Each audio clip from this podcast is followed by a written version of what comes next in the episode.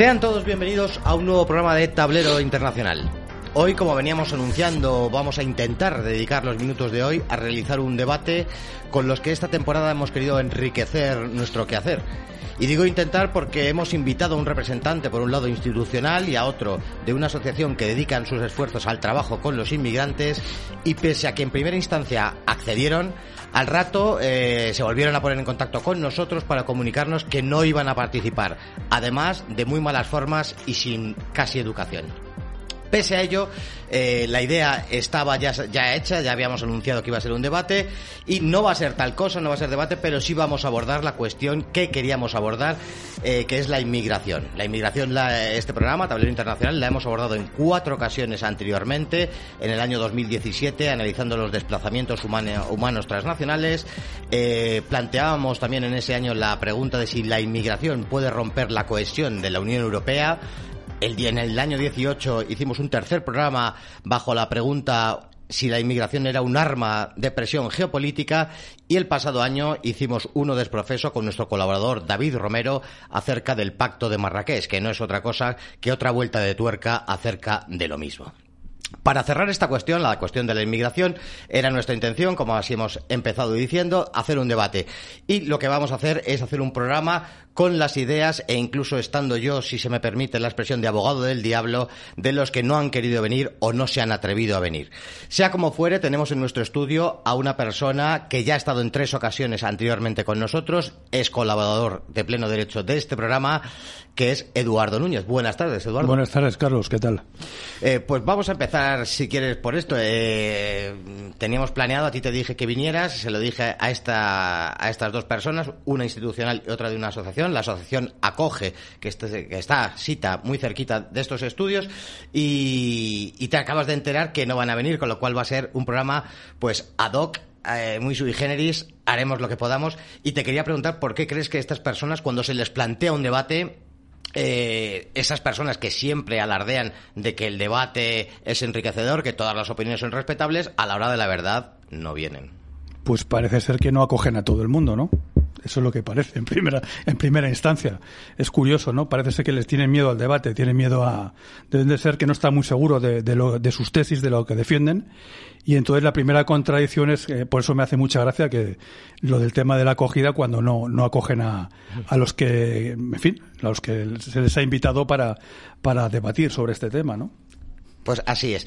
Eh, creo eh, la primera me supo mal en lo personal que me contestaran porque hasta cambiaron el tono y, y el fondo de la conversación, pues se volvieron bruscos y maleducados. Y eh, pero lo, lo, que lo que pensé luego arregló seguido es que los datos que ellos disponen yo creo que no se los creen ni ellos y que por el miedo a debatir, a contrastar informaciones y datos, pues han rehusado.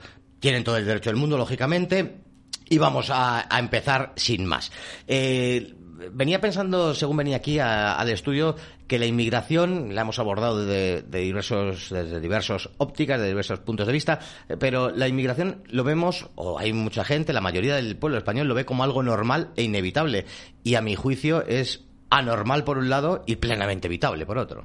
Sí, ciertamente. Esto se debe sencillamente a que la mayoría de la gente, bueno, la mayoría no, la totalidad de la gente, nosotros también, todo el mundo, estamos imbuidos de una propaganda diaria a través de los medios de desinformación de masas que lo que hacen es eh, una, pues como digo, una propaganda continuamente, día a día, a favor de, de, las tesis inmigracionistas, ¿no? Y eso es lo que hace que la gente ya lo vea como algo normal y que se estigmatice a quien no, no esté de acuerdo con, con estas tesis globalistas e inmigracionistas. Entonces yo creo que es esta propaganda la que va calando, porque es diaria, día a día, en los medios de comunicación, en personas normales, que en principio no, no son fanáticos de ningún, ni son anti nada, son personas normales, pero que la, propaganda va haciendo mella, va, va calando y, y va influenciando a la gente, claro. Este tema, no solamente este tema, pero yo creo que este tema es uno de los dos, tres temas que eh, pueden ser paradigmáticos de lo políticamente incorrecto. La gente, eh, cuando hablas, eh, se manifiesta en un sentido, pero luego se percibe que tiene miedo a manifestar lo que en verdad piensa. Sí. Y en este tema más, eh, sencillamente, pues porque el, eh, bueno, el establishment, el sistema, como lo queramos llamar, saca una serie de palabras bloqueo que sirven, por ejemplo, si esta persona estuviera en este debate, yo mmm, contaría los como un experimento cuánto tiempo tardarían en llamarme racista, ¿no? porque ya cuento, no, contaría con ello, ¿no? Contaría con, es algo que, que, cuento con ello. Y entonces esta es una palabra bloqueo que se lanza precisamente para bloquear al contrario. Es decir, en un debate tú lanzas esta palabra u otras eh, parecidas con la intención de que el otro se quede, mmm, para empezar, acojonado, vamos a decirlo así, bloqueado, que esa es la palabra, y entonces, bueno, automáticamente surge el pánico, yo no, yo no, yo no, yo no, yo no, y, bueno, pues, pues, pues en ese momento te deja, pues eso, bloqueado, es, que se hace con esa intención, ¿no? Entonces la gente tiene miedo a que les llamen racistas y tienen miedo también a enfrentarse al sistema. Eh, venía pensando también con, conjuntamente a esto eh, que se nos ha impuesto la inmigración desde posiciones institucionales, eh, se lanzan mensajes directamente a la puede sonar brusco, a la mezcla racial, al mestizaje, expresamente se utiliza la palabra mestizaje y, y muchas veces yo pienso que de verdad tendrían que pedirle opinión al, a la gente de ese país, en el caso de España, hacer un referéndum, pero eso no lo vamos a ver, yo creo, ¿no? No, no, no, no. Por supuesto que eso, esos temas no se van a. Ahí no hay derecho a decidir, evidentemente. Para eso se impone y ahí no hay ninguna opción de, consultar con la gente. Pero de todas maneras, yo pienso que la gente está ya tan, tan imbuida de esta propaganda a favor de la inmigración que, aunque se hiciese un, un referéndum, quizás incluso ganara a favor de sí la inmigración. Además, yo creo que España es uno de los países de Europa donde hay más. Eh, menos euroescépticos, vamos a decirlo así, sí. menos descontentos con la Unión Europea y más eh, que eh, piensan realmente que esta es una tierra de acogida, cuando la historia de España lo que confirma es todo lo contrario, que ha sido una conquista o reconquista militar a lo largo de toda la historia, expulsando a los elementos extraños a lo que ha sido siempre nuestra identidad española. Eh, habrá quien diga, hemos dedicado cuatro programas, como decía antes, hoy es el quinto de alguna manera, eh, ¿qué importancia tiene la inmigración? Pensando, pensando, eh, llegaba a la conclusión que incluso el, el, problema de la inmigración, y que luego iremos desglosando y desarrollando por qué es tan importante y qué efectos puede tener en un sentido o en otro, puede llegar a ser más grave que la independencia de una parte de España. Bueno, pues como digo, por el tema de la, de la propaganda que, que va haciendo mella en todos los medios de desinformación, eh, los más media, los medios de comunicación a favor de la inmigración e incluso las multinacionales en su publicidad, como bien sabes, todas las empresas. Antes a lo mejor chocaba un poco la publicidad de, de Benetton, pero es que ya son todas. Es que tú ves cualquier supermercado, cualquier empresa del sector que sea, y en todas hay eh, la, la típica pareja mixta es una auténtica eh, propaganda a favor del mestizaje o incluso en las series de televisión. Hmm. siempre hay una parejita homosexual o también sale eh, el, personas de otras razas y tal. Es un poco el que nos vayamos habituando que ese es el futuro que nos espera. Un futuro muy negro y nunca mejor dicho. Eh, a través del ocio, a través de la televisión, ahora que lo dices, y de la publicidad, eh, se ejerce un arma de ingeniería social tremenda, precisamente eh, hoy tocando el tema de la inmigración, pero no solo, eh, otros muchísimos temas, se utiliza el ocio, ya no es una cuestión de puro entretenimiento, sino que es ideológico.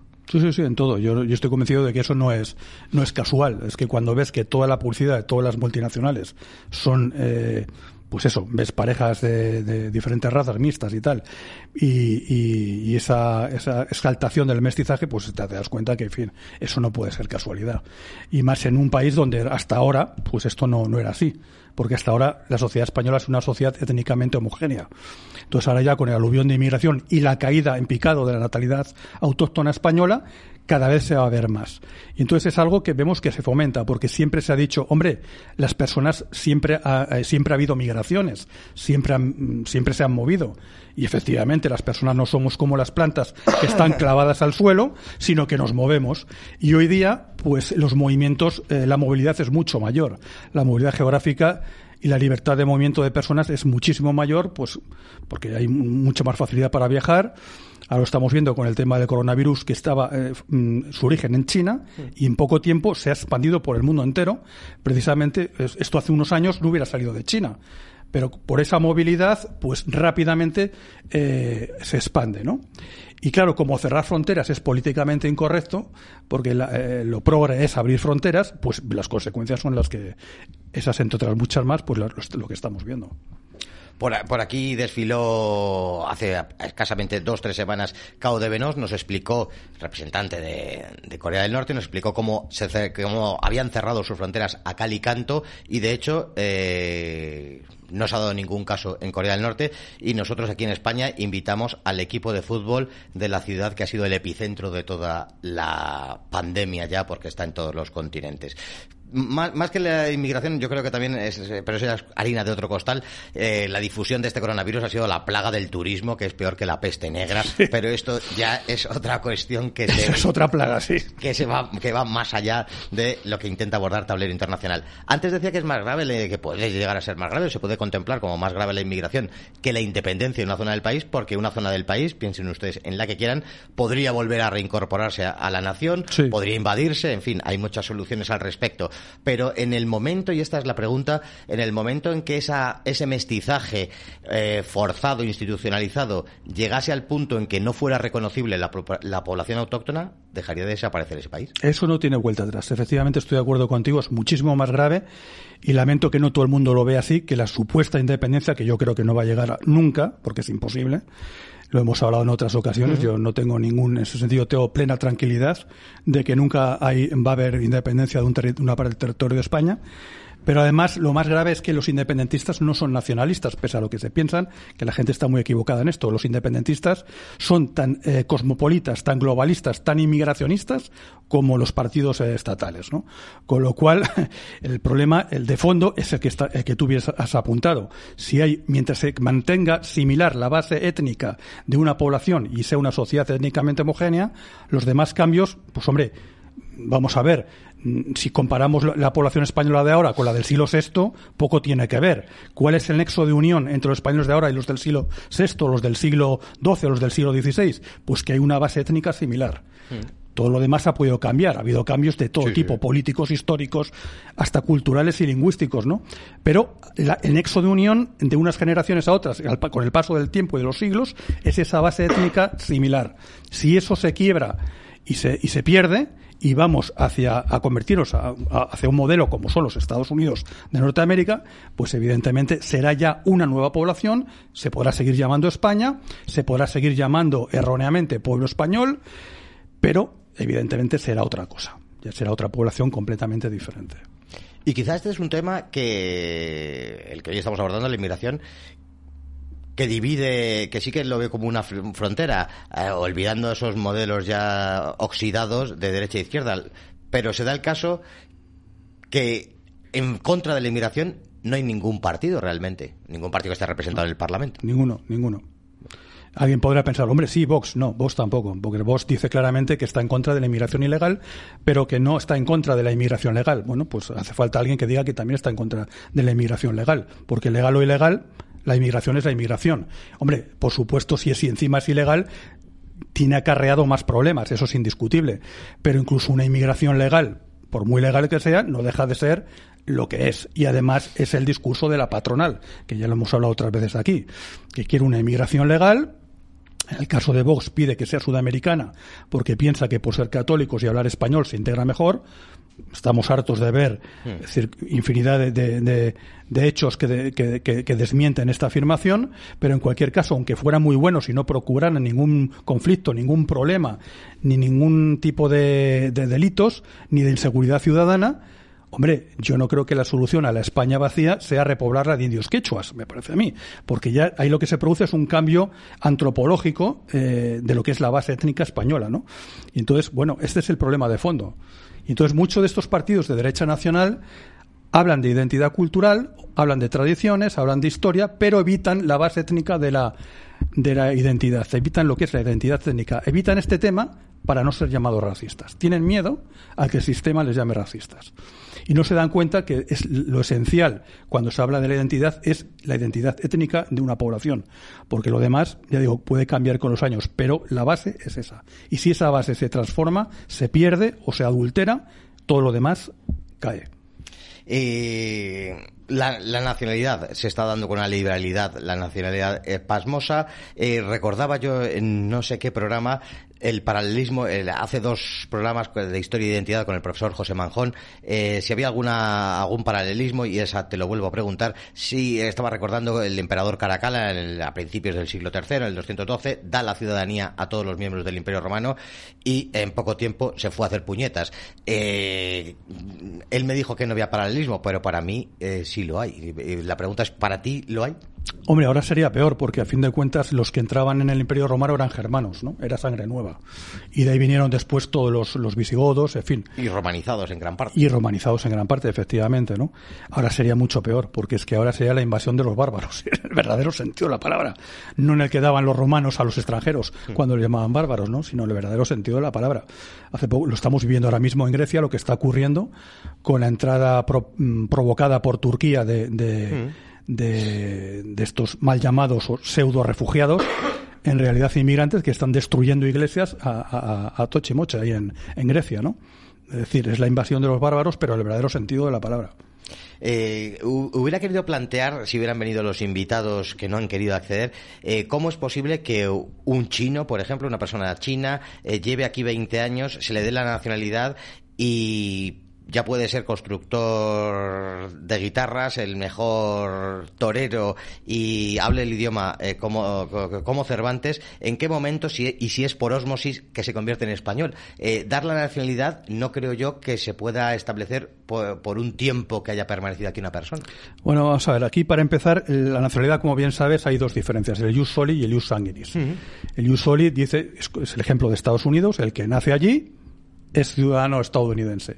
Por ejemplo, cuando llegan los balseros cubanos y en el momento en el que pisan suelo norteamericano, automáticamente tienen la nacionalidad estadounidense, porque esa es la, la, la, forma de nacionalidad que tiene. Aquí tenemos afortunadamente el ius sanguinis, que quiere decir que español es el hijo de padres españoles. Con lo cual, si un español nace en Japón, tendría nacionalidad española porque es hijo de padres españoles.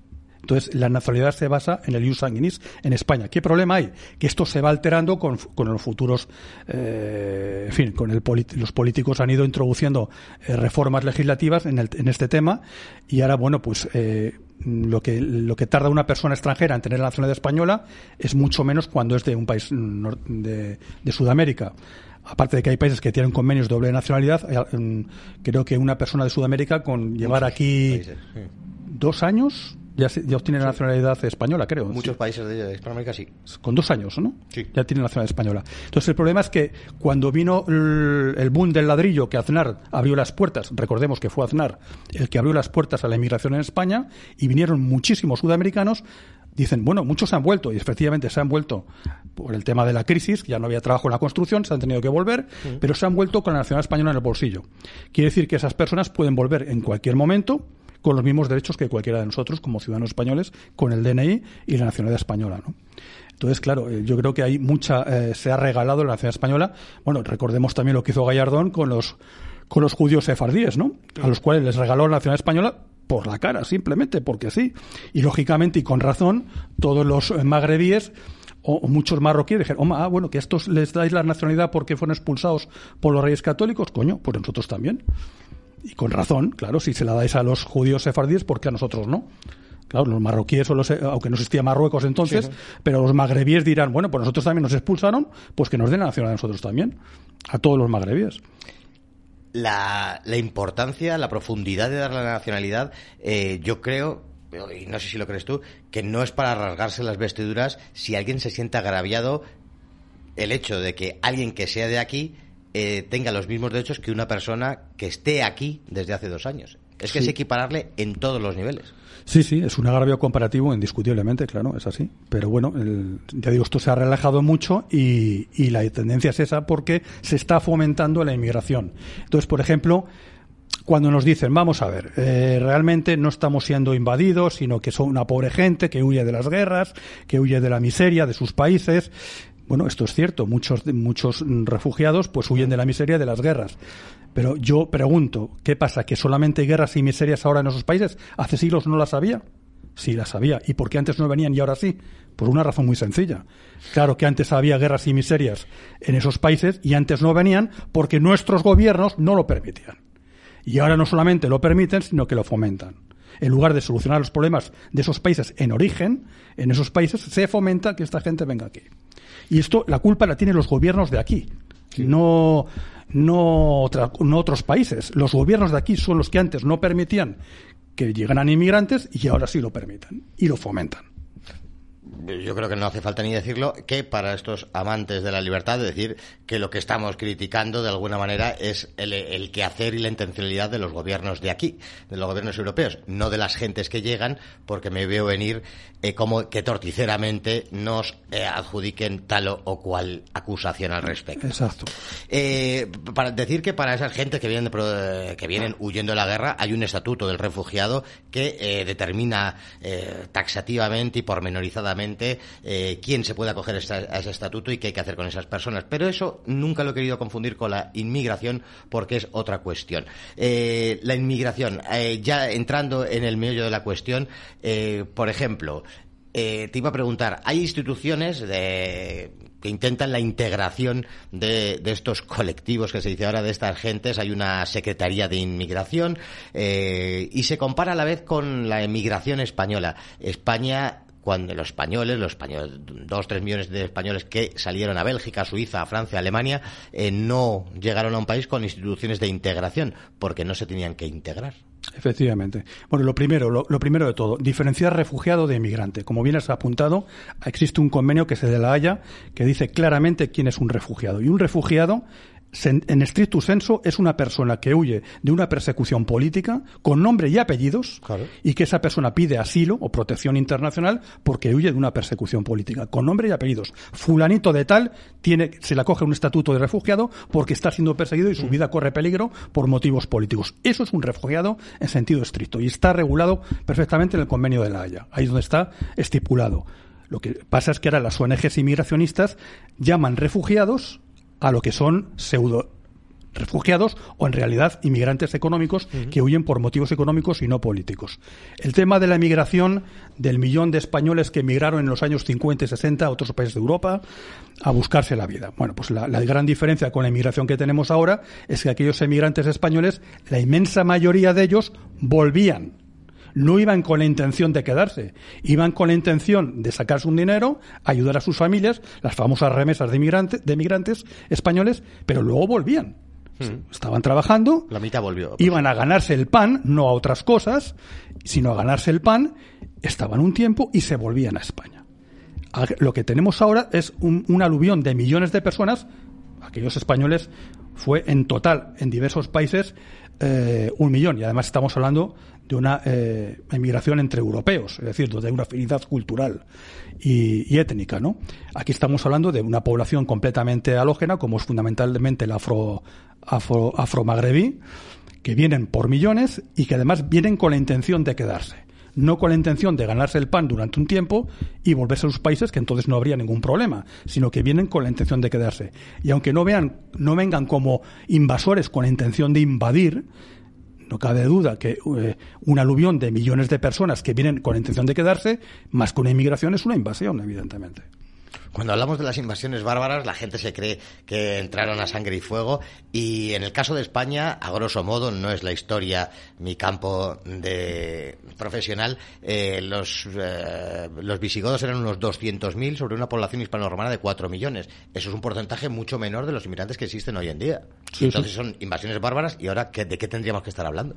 Sí, sí, sí, pero además fíjate tú qué bárbaros que son los que realmente ponen orden aquí en la península ibérica sobre la, la, población hispano-romana, porque es una aristocracia que crea la, la, monarquía visigo, el reino visigodo de Toledo y la monarquía visigótica crean eh, realmente una élite sobre la población hispano-romana, ¿no? Entonces la diferencia es, es, es, abismal, es abismal, vamos. Porque esta gente dicen que no se enriquece, no sé qué, qué lo que nos aportan, pues que vamos, realmente. Entraremos a eso dentro de un ratillo. Eh, para zanjar la cuestión de la inmigración española, el español iba con un certificado médico, con un certificado de penales, con una serie de cuestiones que en muchos, eh, que en muchos casos fueron incluso llegados a ser maltratados y a ser eh, segregados de las poblaciones a las que llegaban y, y, ahora sucede todo lo contrario. La pregunta es, ¿es posible por un lado la integración? Y también te quería preguntar si es deseable la integración. Vamos a ver, yo te puedo contar, por ejemplo, el caso, ahora que has mencionado este tema, el caso de mi madre, que estuvo en, viajó a Inglaterra en los años 50, estuvo allí una temporada trabajando, no para quedarse, sino luego se volvió, y para entrar, simplemente para entrar en Inglaterra le pedían un certificado sanitario.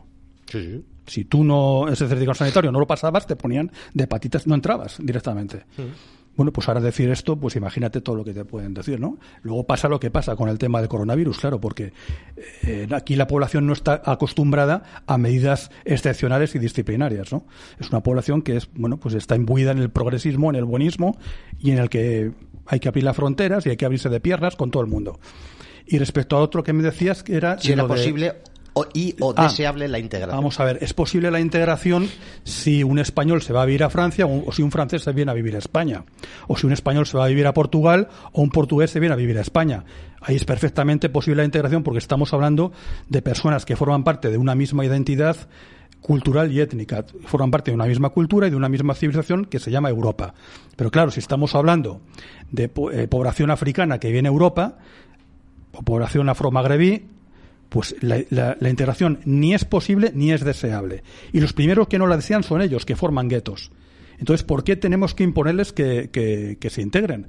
Porque luego se dice muchas veces con error, hombre, que se quiten el velo. No, no, yo prefiero que mientras estén aquí sean fieles a su identidad y a sus costumbres y a sus tradiciones. Y se les puede identificar como una comunidad, mientras estén aquí, pues perfectamente definida y diferenciada. Yo no tengo ningún interés en que se quiten el velo. Yo quiero que sigan siendo lo que son mientras estén aquí. Entonces, eh, se piensa que porque se quiten el velo ya son como nosotros. No, mire usted, no, en absoluto. No son como nosotros ni étnica, ni culturalmente, ni, ni, en ningún aspecto. Y no creo que la solución sea poner a una musulmana, quitar el velo para poner unos pantalones vaqueros, sinceramente. Eh, estas cuestiones, el propio, eh, bueno, fundamentalmente el mestizaje, lo que me lleva a pensar eh, y hacer una reflexión y compartirla contigo es que el antirracismo, el supuesto antirracismo, lo que pretende es ese mestizaje, es de alguna manera terminar con la raza que llega y con la raza que está. Al final se convierte en el gran racista. Vamos a ver, porque esta es una palabra que está mal definida, porque realmente, claro, el sistema... el sentido que racista tiene. Claro, el, eh, el, sentido coloquial de la palabra racismo, tal y como lo define el sistema, lo identifica con xenofobia o con supremacismo, cuando realmente no es lo mismo. Racismo en tanto que ismo, igual que socialismo o comunismo, es apoyo de. Luego el racismo sería el apoyo a las razas. Ese es el verdadero significado de la palabra racismo, que no es el mismo que xenofobia, que es el odio al extranjero, ni que el supremacismo, que es el que cree que es superior a otras razas. Entonces, esta es la primera diferenciación. Pero bueno, en sentido coloquial, el antirracismo se, eh, en realidad se, se, manifiesta como un racismo antiblanco porque solamente considera racistas a los blancos cuando el racismo se manifiesta en, absolutamente en todas, en personas de todas las razas, pero no lo considera en, otras personas de otras razas, sino solamente en nuestro caso, ¿no? Y el objetivo es mm, el, genocidio de la población del, de la población de la raza blanca, que es así de claro. O sea, todo apunta en la misma dirección. Propaganda a favor del mestizaje, natalidad cero, inmigración masiva, pues en fin, mm, blanco y en botella. O sea, es que es clarísimo, vamos eh, las multinacionales, ha habido muchas multinacionales que han pagado grandísimas campañas antirracistas. Eh, aquí, y además fuiste tú el que mencionó aquella frase de Bestringe que dice que las patronales nunca se han opuesto a la inmigración. Eh, al final, eh, todo ese emporio de multinacionales, patronales, lo que quieren es la explotación del que viene de fuera, no es para ayudarle siquiera. Efectivamente, aquí hay dos, dos líneas que están, están utilizando los poderes económicos, el establishment, como lo queramos llamar. Una es la ideología de género, que pretende ni más ni menos que destruir eh, la familia y los matrimonios con hijos, para que la gente no tenga hijos. ¿Cuál es la idea? Que la mujer trabaje el mayor número de horas fuera de casa para que de esa manera las mujeres y los hombres no tengan tiempo para formar una familia. Entonces, mm, cuando tanto los hombres como las mujeres pasan mm, muchísimas horas en el trabajo fuera de casa, llegan a casa mm, pues que no tienen tiempo más que para dormir y evidentemente no son las condiciones esas para, para, para pensar en tener una familia y por eso las, ya no se, no se tienen hijos. Ahora mismo tenemos la natalidad yo creo que más baja del mundo, ¿no? Eso es lo que pretende la ideología de género, ir contra la familia. Y la inmigración lo que, lo que pretende, lo que tú apuntabas, es abastecerse de mano de obra barata con utilizando una frase de Carlos Marx, no, no, no estoy hablando de un racista, ¿verdad? Carlos Marx decía que la inmigración es el ejército industrial de reserva. Entonces, es el ejército industrial de reserva, que es la inmigración, provee mano de obra barata al capital, que está interesado en abastecerse de, esa mano de obra barata, precisamente pues para eh, que pueda competir con los trabajadores de, de, aquí como un arma del capital contra los trabajadores para mantener los salarios bajos, las condiciones de trabajo tercermundistas cada vez peores y evitar que, mejoren esas condiciones de trabajo y esos salarios.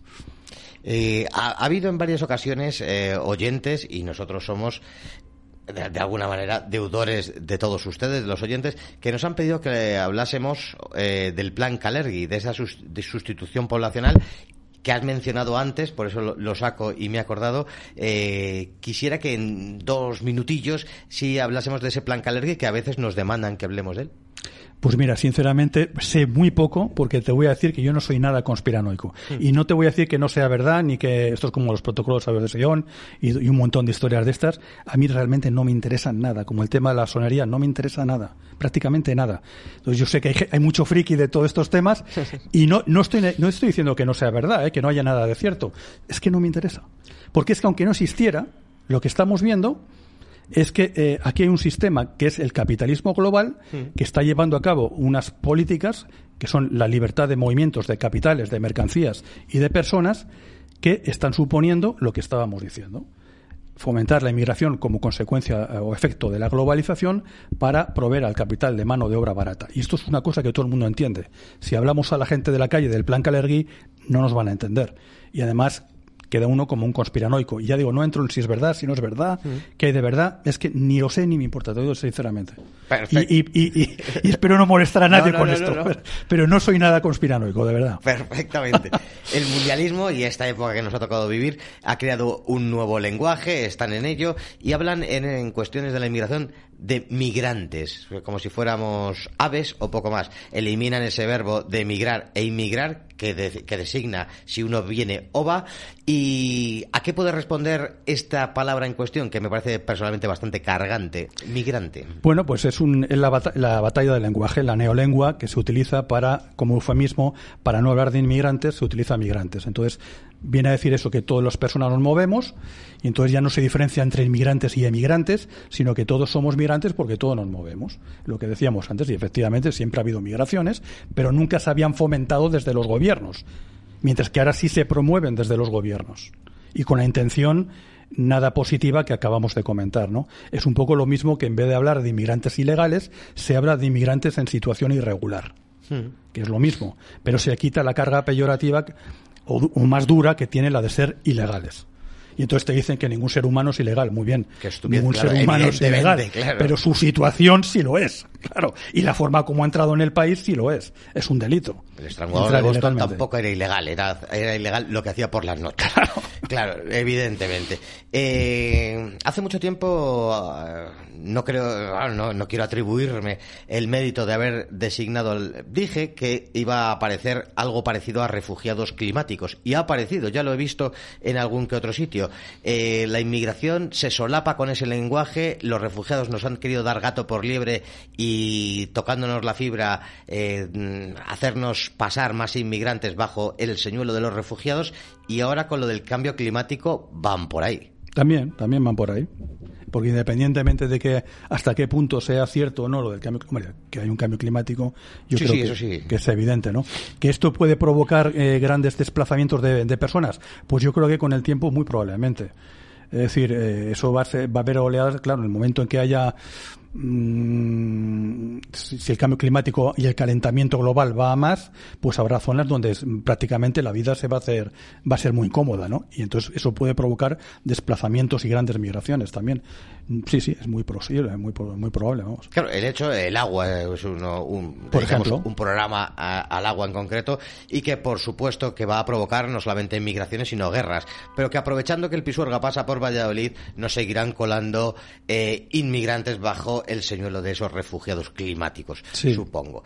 Eh, vamos a, muchas veces eh, estaba recordando en un programa de televisión que coincidí con un pro inmigracionista eh, negaban que la inmigración tuviera efectos negativos yo le reté a que me dijera un solo efecto positivo y no me pudo decir nada, que eso es lo que me hubiera gustado que las personas que no se han atrevido a venir me, hubieran podido decir. Eh, efectos negativos, hay muchísimos, la, baja de salarios, luego entraremos si acaso, eh, pero a grosso modo a mí se me ocurre que no es bueno ni para la sociedad de llegada, ni para las personas que vienen, ni para la sociedad de salida. Muchas veces eh, hay países que eufemísticamente se llaman en vías de desarrollo, que son tercermundistas o subdesarrollados, que favoreciendo la inmigración de esa gente que son gente joven, eh, gente que van a que podrían llegar a iniciar negocios y cuestiones de este tipo, lo que hacen es hundir todavía más a la sociedad de origen.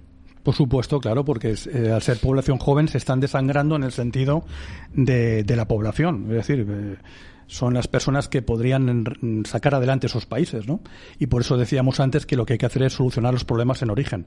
Es decir, hacer un mayor esfuerzo entre todos para tratar de solucionar los graves problemas que existen en esos países de miseria, de, de hambrunas, de, de guerras, etcétera, ¿no? Aquí también es verdad que muchas de estas guerras han sido provocadas por países occidentales, esto también hay que reconocerlo. Entonces, cuando se ha creado el caos en Siria y en Libia, pues eso tiene las consecuencias que ha tenido en Lampedusa y las que están teniendo ahora. Otra cosa es que ahora lo que estamos viendo con Turquía es que lo está fomentando, ¿no? Pero sí que es verdad que cuando tú destrozas un país, pues es lógico que haya eh, consecuentemente una inmigración, ¿no? El problema es que luego, aquí ya sí que no es conspiranoia, este personaje siniestro que es George Soros está financiando con la sociedad, en la fundación esta de la sociedad abierta, un montón de ONGs inmigracionistas que se dedican ni más ni menos que a colaborar con los traficantes de personas en el, en el negocio este de, del tráfico de seres humanos eh, Soros es un personaje que aparece eh, continuamente en nuestros programas y que no solamente es él, lógicamente, pero quizá eh, sí eh, reúne todas las características para poder hablar de él en según qué temas que está siempre detrás fomentando eh, multitud de ideologías disolventes de toda índole, a veces incluso contradictorias entre sí, una cosa bastante curiosa. Eh, sí me gustaría preguntar, que así es como me hubiera gustado que hubiera sido el debate, eh, la sanidad, por ejemplo. en la sanidad, el, el, por ahí hay un gasto, por un lado, eh, por parte de los inmigrantes, que se pueda acoger a alguien a decir que pagan impuestos y que tienen derecho.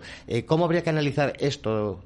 Exactamente, lo digo porque también yo siempre acabo diciendo que los españoles que no eh, pagan impuestos también tienen derechos porque hay que acogerse a ese ius sanguinis, lógicamente. Eh, ¿Aquí solamente por pagar se tiene derecho o habría que contemplar otra cosa? El gasto la cuestión sanitaria con la inmigración, que es un tema bastante delicado, ¿qué piensas al respecto?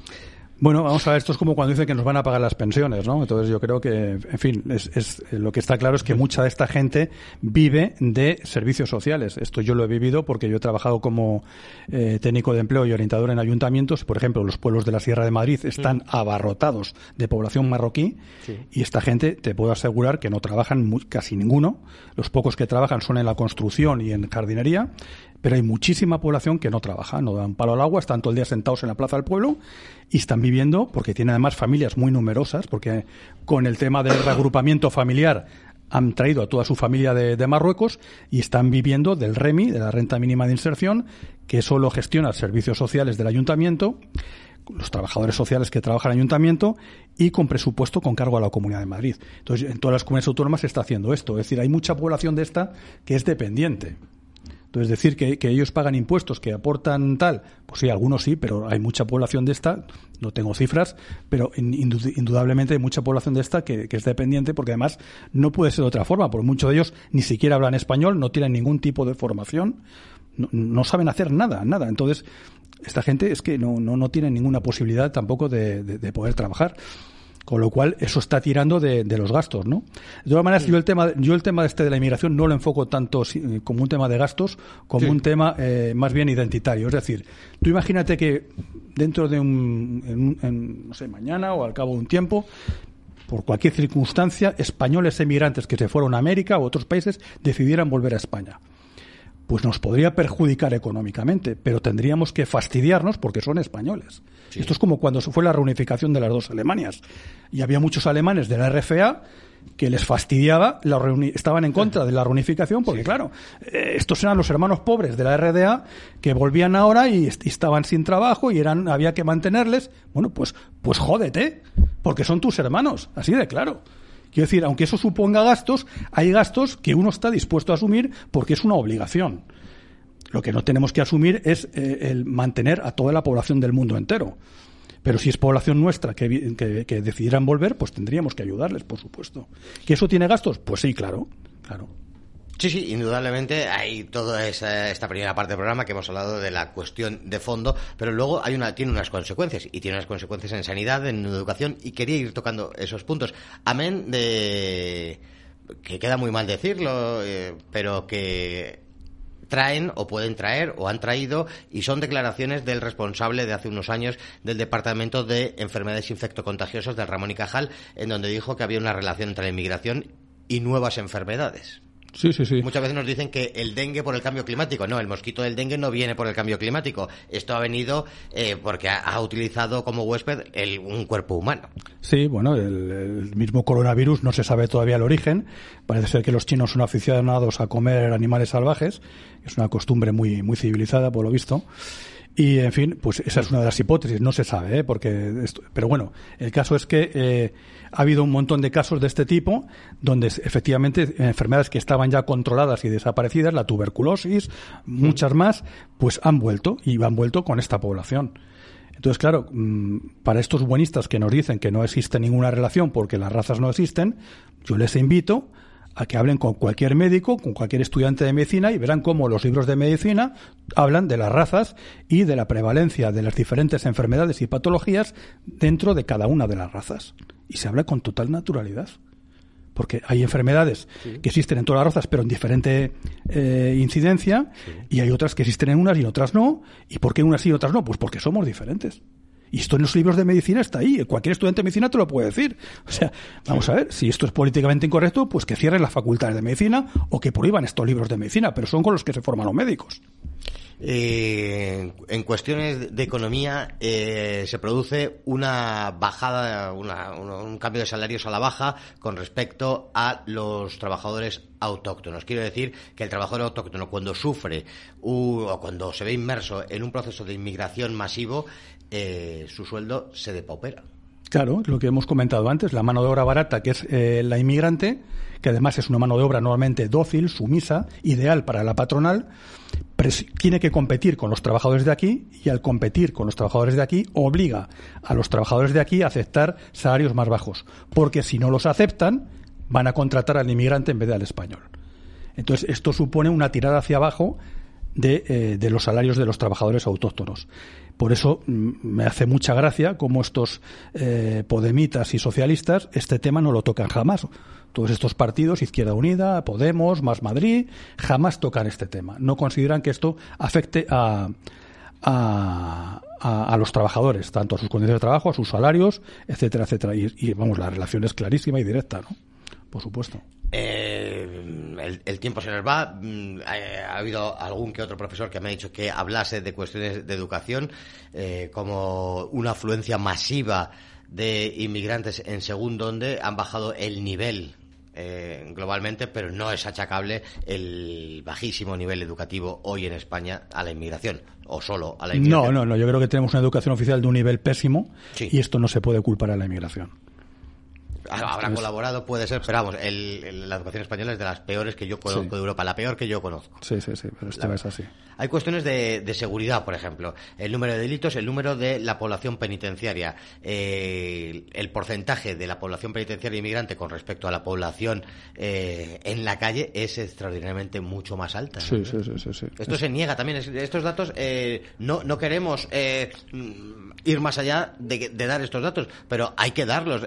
volvemos a al principio, hay miedo por dar estos datos, por hablar de estas cuestiones. Claro, claro, pero los datos son oficiales y están ahí. ¿eh? O sea, tenemos un 10% de población extranjera y, sin embargo, la población penitenciaria de origen extranjero es muy superior.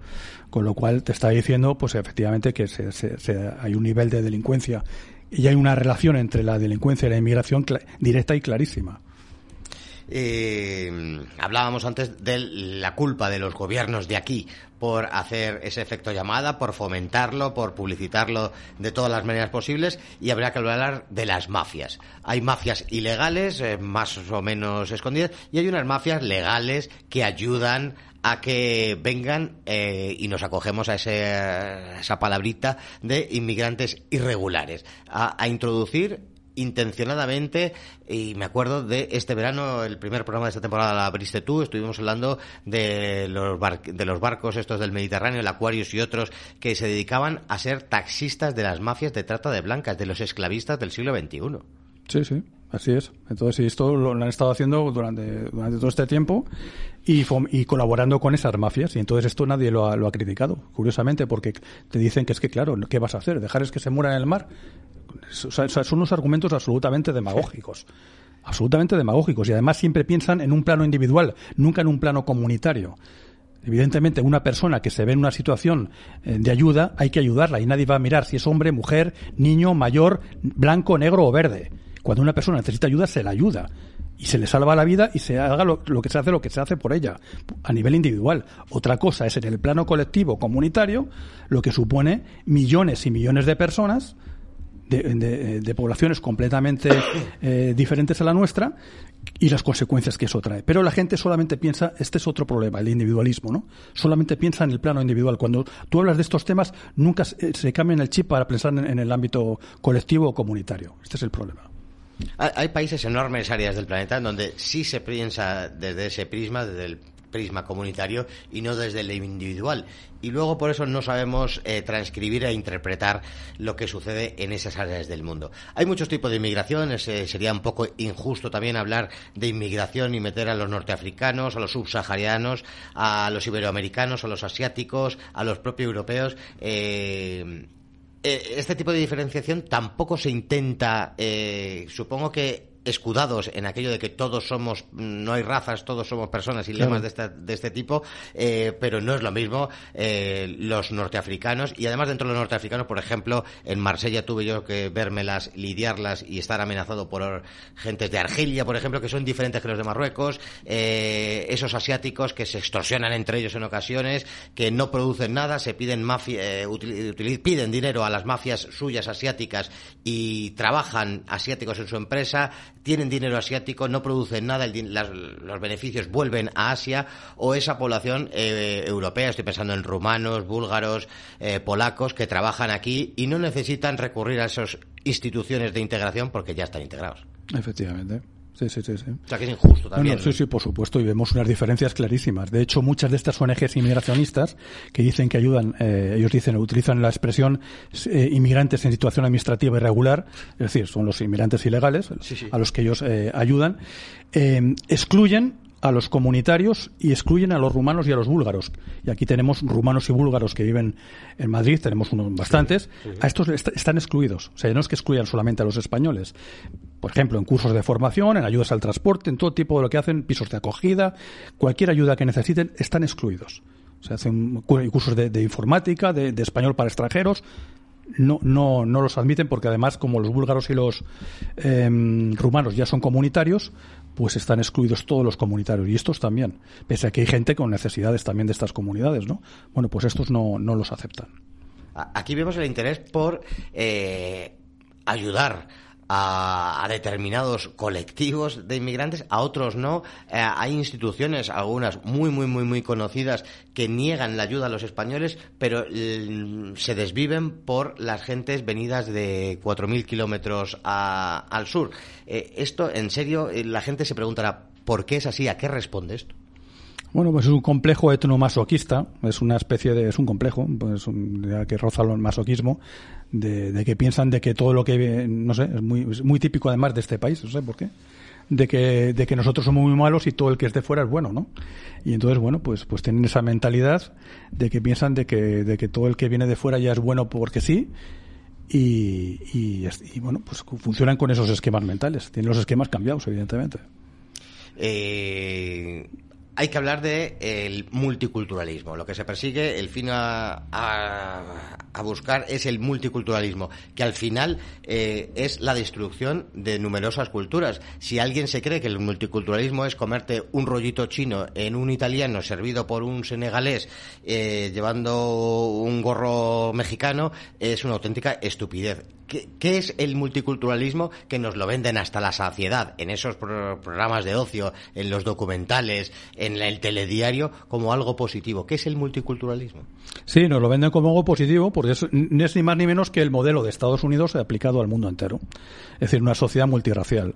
Y entonces esto no lo venden muy bien, pues mm, como puede ser aquí en Madrid, el barrio de Lavapiés, que no lo venden, pues eso, como que tú puedes ir a un restaurante hindú, puedes ver a un hay diferentes tipos de restaurantes, y tal y cual, ¿no? Pero lo que no ven son las consecuencias que, de degradación que se ha producido de un barrio tan castizo como era el de Lavapiés a todos los niveles, de degradación a todos los niveles, con lo cual es que eso ya no es no es no es lo que fue durante toda es otra cosa completamente diferente. Entonces te lo venden así, pues para que nos vayamos acostumbrando al futuro que nos espera, que es ni más ni menos que una sociedad multirracial, porque van buscando un ser humano desarraigado. Entonces el, eh, al sistema, al, capitalismo global, le interesa un ser humano desarraigado, sin raíces, sin referentes, sin identidad, porque es mucho más manejable, más, mejor, más manipulable, más maleable y es evidentemente pues, pues es un tubo digestivo con patas. Así de claro. Una persona que no tiene referentes ni culturales, ni, ni étnicos, ni de ningún tipo, un ser desarraigado, sin raíces, pues evidentemente es mucho más manipulable. Hace unos minutos hablabas de ese masoquismo de personas e instituciones que niegan cualquier ayuda a los autóctonos. Hace tiempo oí el término endofobia, que yo creo que es muy acertado, y, esa endofobia institucionalizada que nos mete por los ojos, por los oídos y por todos los lados, y de momento solo por esos lados, eh, el multiculturalismo, eh, por ejemplo, cae en cosas enteramente estúpidas como eh, la propagación de las músicas étnicas, pero también música étnica es la J Aragón pero cuando las cosas étnicas son de aquí, cuando ese barrio de Lavapiés, que era el barrio más castizo de Madrid, eh, ya, no, ya no lo reconoce absolutamente nadie, eh, eso nos da absolutamente igual. Si eh, para bueno hacer propaganda de ese multiculturalismo hay que destrozar a la sociedad autóctona, nos da absolutamente igual, o incluso mejor. Sí, sí, sí. Incluso sirve de cachondeo porque, por ejemplo, la labor que hizo la sección femenina de los coros y danzas fue muy positiva desde un punto de vista etnológico o etnográfico de ir recogiendo por todos los pueblos toda esa riqueza de folclore. Sí. E incluso yo recuerdo que había grupos de música, la banda del Mirlitón o alguno de estos que, no se volvía a saber más de esto, desaparecieron por completo, sencillamente porque a nivel eh, cultural ni el Ministerio de Cultura ni ninguna institución subvenciona esto, ni lo promociona, ni lo apoya. Con lo cual, esto se ha muerto.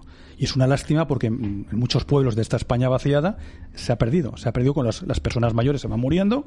Como esto se va transmitiendo por de forma oral de unas generaciones a otras, pues eh, nos han convertido en una sociedad cosmopolita y entonces ahora la gente eh, dice, wow, cuando, tocan eh, los tambores en el retiro, unos negritos, pero el folclore nuestro, pues eh, se ha perdido lo de la, jota aragonesa, las jotas castellanas, en fin, todo lo que tenemos de, de que es una riqueza cultural antropológica en España enorme, esto se ha perdido, es una cosa ya completamente extinguida. Eh, el cosmopolitismo siempre me ha parecido una cloaca y vaya por delante. Eh, al final todo este multiculturalismo, toda la defensa de la integración de los inmigrantes, el propio concepto de inmigración, eh, hay que ser realista y está apoyado por la mayoría y muchos de ellos son gente con buena intención. Eh, quizá para ellos va destinado este programa, para, para decirles que toda esa buena intención mal enfocada lo único que hace es ayudar en ocasiones a las mafias, ir en contra del autóctono, destruir a lo mismo que ella, eh, al origen de lo que e, esas personas pertenecen. Sí, sí, yo estoy, ah, es lo que decíamos al principio del programa, yo estoy convencido de que la mayoría de la gente que nos está escuchando y la que nos encontramos en nuestro entorno familiar, de amigos, etcétera, etcétera, son personas normales, que no son fanáticos anti nada, no, no, es gente que esté ideologizada ni con un interés perverso especial en nada, sino simplemente son personas que están imbuidas de una propaganda contraria, mediática, a través de los medios, que va calando a diario y que va eh, mm, fomentando lo que es una sociedad multicultural y multirracial, cosmopolita, y eh, dentro de estas dos grandes eh, formas de entender la vida, que es la, globalizadora y la identitaria, pues los medios ah, está claro que imponen la globalizadora. Entonces la gente pues va, va asumiendo este mensaje y no porque sean malas personas, son personas bien intencionadas, como tú bien dices, pero la, propaganda va, va, calando porque es como la gota mala ya todos los días a través de series de televisión, de programas de televisión, del cine, de los medios, de todo, por todas partes, esto a todo el mundo nos, nos cala. Y el que lo niegue es miente, porque es que es, evidente.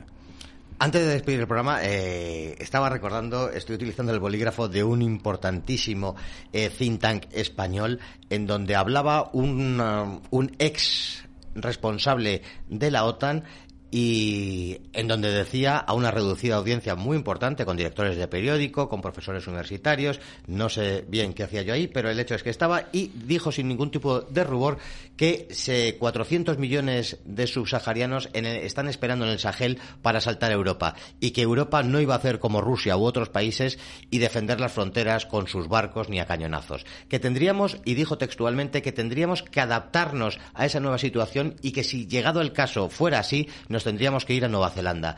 Esta es la situación en la, que se en la que nos encontramos, que yo creo que muy poquita gente es consciente de la misma. Sí, sí, en eso estamos. Y lo estamos viendo estos días en la frontera de Grecia y Turquía donde mm. Turquía está eh, abriendo las fronteras con metiendo todo tipo de, de, población y el pueblo griego pues está resistiendo como puede y en lugar de, de, apoyar esto, pues los medios de comunicación, pues lo que nos dicen es que quema los suelos griegos y pobrecitos los, los refugiados que no les quieren dejar entrar, ¿no? Entonces ya ha dicho la Unión Europea que, que una, ya empiezan con las cuotas que tenemos que, que, abrir fronteras y meterles a, a toda esta gente, ¿no? Eso lo abordamos en su momento, en aquel programa dedicado a. Creo que tenía la pregunta, como título, la pregunta, la inmigración, un arma de presión geopolítica, que quedó verdaderamente evidenciado. hasta aquí hemos llegado, eh, Eduardo. Yo creo que ha sido más enriquecedor que haber aguantado a según qué personas hubieran venido aquí a contar las tonterías de siempre. En nuestra intención ha sido debatir, yo creo que confrontar ideas y datos, sobre todo para la, que la audiencia extraiga conclusiones más o menos acertadas, es la polar de este programa, pero veo que hay gente que no quiere otra cosa y que lo único que quiere es contaminar e intoxicar con datos falsos, torticeros y estúpidos. Muchísimas gracias, Eduardo, por haber venido. Gracias a ti, Carlos. Y hasta aquí hemos llegado. Solamente nos queda despedirnos hasta la semana que viene, que eh, dedicaremos un programa, como no podía ser de otra manera, a Siria. Eh, sería la tercera entrega. Hace dos años que no hablamos de Siria. Todos ustedes saben de mis querencias, de mi pasión, de mi filia por Siria. Eh, pero este mes se cumple tristemente nueve años del comienzo de de la guerra, de la guerra terrorista en Siria y queremos hacerlo con las personas que merecen eh, explicar qué es lo que está sucediendo, precisamente con sirios, como no podía ser de otra manera. Hasta que llegue ese momento, hasta dentro de siete días, que tengan ustedes una feliz semana. Hasta entonces.